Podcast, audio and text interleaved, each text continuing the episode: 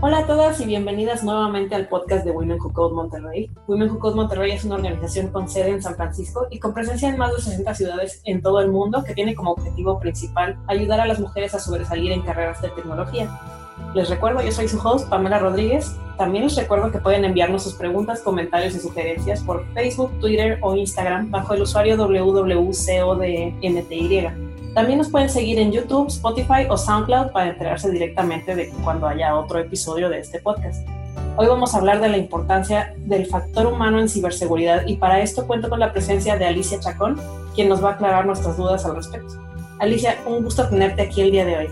Hola Pamela, ¿cómo estás? Mucho gusto. Soy Alicia Chacón, especialista en ciberseguridad. Llevo ya en este lindo mundo ya más de 10 años. Eh, me he desempeñado en industria financiera y bueno, pues ahora estoy iniciando en el mundo del emprendimiento, asesorando tanto a emprendedores como a pequeñas y medianas empresas en cuestiones de ciberseguridad, seguridad de la información y tecnología. Y bueno, Ahora, antes de pasar al factor humano, ¿nos podrías hablar un poco de a qué nos referimos cuando hablamos del tema de ciberseguridad? Claro que sí. Mira, está muy de moda hablar de ciberseguridad. Tenemos los sonados casos de hackers que atacan sitios como Facebook, banca en línea, secuestros de cuentas de correo electrónico, redes sociales. Por ejemplo, esta semana está subpersonado un incidente que tuvo una marca de balanceadores, Citrix, a nivel global, donde se llevaron alrededor de 10 teras de información. Pero realmente, ¿qué entendemos como ciberseguridad? La definición más aceptada es la protección de la información que se encuentra en formato digital, es decir, desde cómo gestiono como usuario mi contraseña hasta cómo configurar servidores, dispositivos, laptops, celulares dentro de mi organización. Eh, imagino que como comprende un rango tan grande de, temas, supongo que por esto es que es importante que lo consideremos en nuestra vida diaria, pero explícame en tus propias palabras por qué es esta importancia de considerar la ciberseguridad. Mira, el mundo actual, si te das cuenta, ya es digital. Quien no tiene presencia en Internet no existe. Esto lo dijo pues Bill Gates y esto es ya algo palpable para todos nosotros.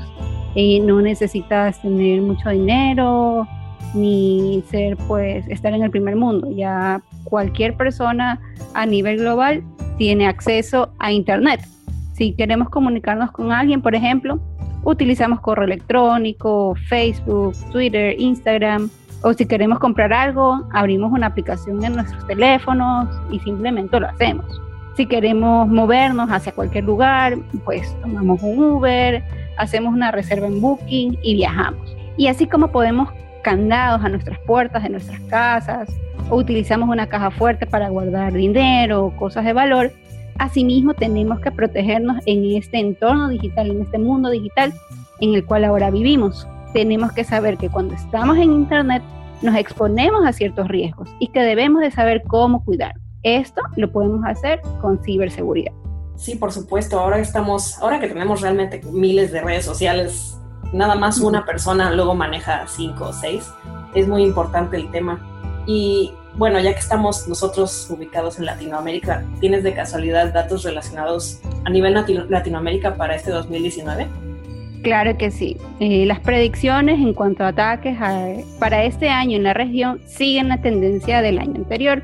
Estos datos los he tomado de ESET Latinoamérica, de Argentina Cibersegura y un poquito también de Verizon, que son empresas globales dedicadas a ciberseguridad y que han puesto atención en el mercado latino, pues representa de, de gran valor para ellos, ¿no? Para dimensionar a nivel global cómo están respecto de otras regiones. Tenemos al viejo y conocido phishing, que son los correos maliciosos que tratan de robar tu información, siguen eh, vigentes los ataques de ransomware, que no es más que un malware que secuestra la información de tus dispositivos. El crimen financiero sigue en alza con ataques en contra de portales transaccionales, de banca, banca en línea.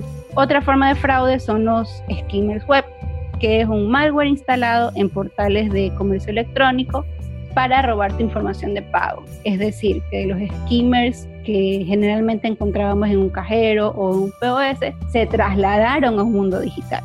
tenemos que considerar que los cibercriminales siguen mejorando sus herramientas para hacer sus ataques más eficientes, por lo que como ciudadanos de este mundo digital tenemos que estar atentos a esas tendencias para saber cómo defendernos. Una cifra preocupante es que el 81% de incidentes de seguridad del año pasado se dio por un elemento controlado netamente por los seres humanos, que es una contraseña débil. El factor humano es la primera línea de defensa de ciberseguridad.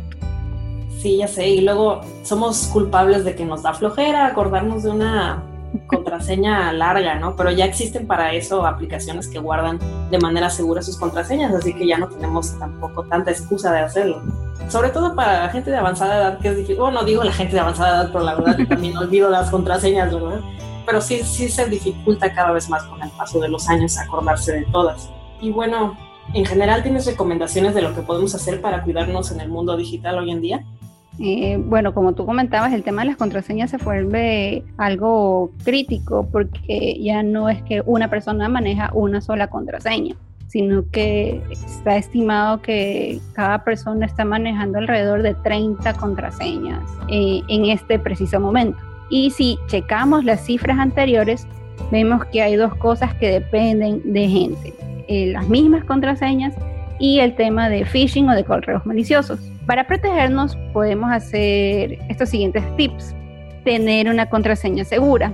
Sé que es complejo administrar tantas contraseñas, como te comentaba, alrededor de 30 contraseñas estamos manejando actualmente, pero al menos debemos de construirlas de tal forma que sea complicado de, de adivinarlas.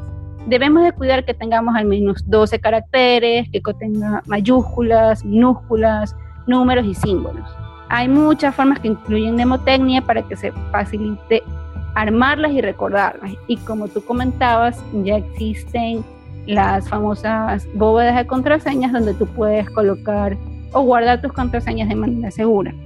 Aunque con este último, eh, hace un par de semanas hubo un tema de una vulnerabilidad en cuatro de las principales bóvedas de contraseñas entonces, digamos que es un tema que está en stand-by y por el momento tenemos que manejar otro tipo de controles para evitar que nos vulneren las contraseñas por, este, por estos mecanismos las que, hemos guardado en esas bóvedas.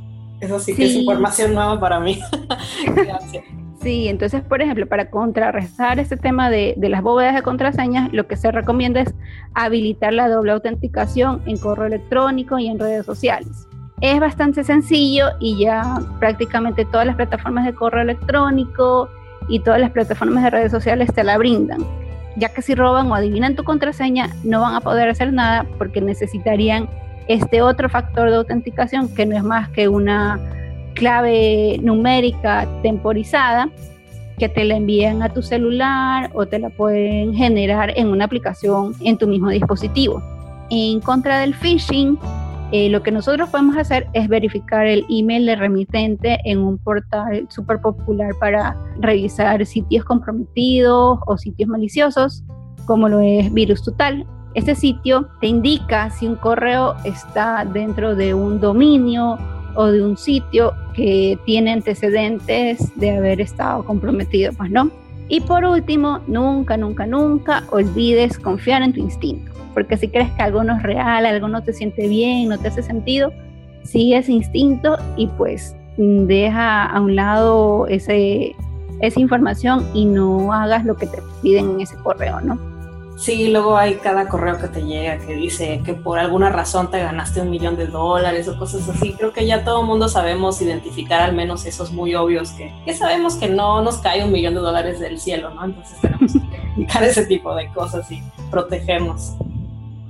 Así es, aunque cada vez, eh, como veíamos anteriormente, que los cibercriminales se van sofisticando más y más ellos elaboran unos correos que parecen súper, súper reales.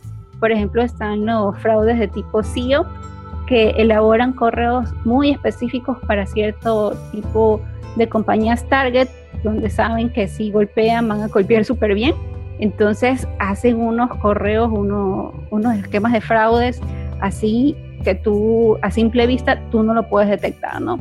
Entonces por eso es súper importante que chequemos los remitentes, que si no estoy esperando un correo, cuestionarme si es que es real o no, ¿no? Claro, y bueno, ya cerrando, muchas gracias por estar hoy con nosotros, Alicia. La verdad es que nos deja mucho que pensar y también a mí que incluso cuando em, planeamos hacer este programa sobre ciberseguridad creí que pues íbamos a platicar de cosas que yo ya tengo en mente, pero la verdad sí me diste muchos tips que no había, que no había pensado y mucha información que no había escuchado antes. Te, agradezco mucho por, por compartir esto con la comunidad. Ay, muchas gracias a ti, Pamela, por, por este espacio y, espero que, que, apliques algunos de estos tips y que te sirvan para ser una ciudadana cibersegura. Me encanta esta iniciativa de Women Who Code, eh, las conocí justamente el año pasado, me encantó el concepto, eh, un saludo súper especial para Grecia, para Nia y Andrea, que fueron eh, las que me recibieron la vez anterior. Y también quería aprovechar la oportunidad para ponerme a, la disposición de ustedes si es que tienen alguna duda acerca de lo que hemos hablado hoy. Eh, me pueden encontrar en redes sociales como Instagram, Facebook, Twitter como Soy Alicia o en mi cuenta de mi emprendimiento que es Humaniza Tech y también en LinkedIn como Alicia Chacón. Pues muchísimas gracias y muchas gracias por proveernos maneras de contactarte porque yo creo que más de uno tendrá más preguntas. Y también les quiero recordar que si tienen muchas preguntas, no dejen de compartírmelas a mí también y de, pues para ver si, si tenemos temas para volver a invitar a Alicia que en un futuro hablemos de algo más específico o cualquier otra duda que haya surgido el día de hoy. Y bueno, también les recuerdo que pueden iniciar una conversación con nosotras en cualquiera de nuestros canales de redes sociales. Nos encuentran como WWCODEMTY en Twitter, Instagram y Facebook. Y también nos pueden seguir la pista en YouTube, SoundCloud y Spotify. Les recuerdo también que a partir de hace un par de semanas formamos parte de un directorio de podcasts llamado podcasts.fans que contiene más podcasts como este con el tema de tecnología y otros temas varios que quizás les interesa checar después. Y bueno, yo con eso las dejo. Nos escuchamos en el siguiente programa. Hasta entonces.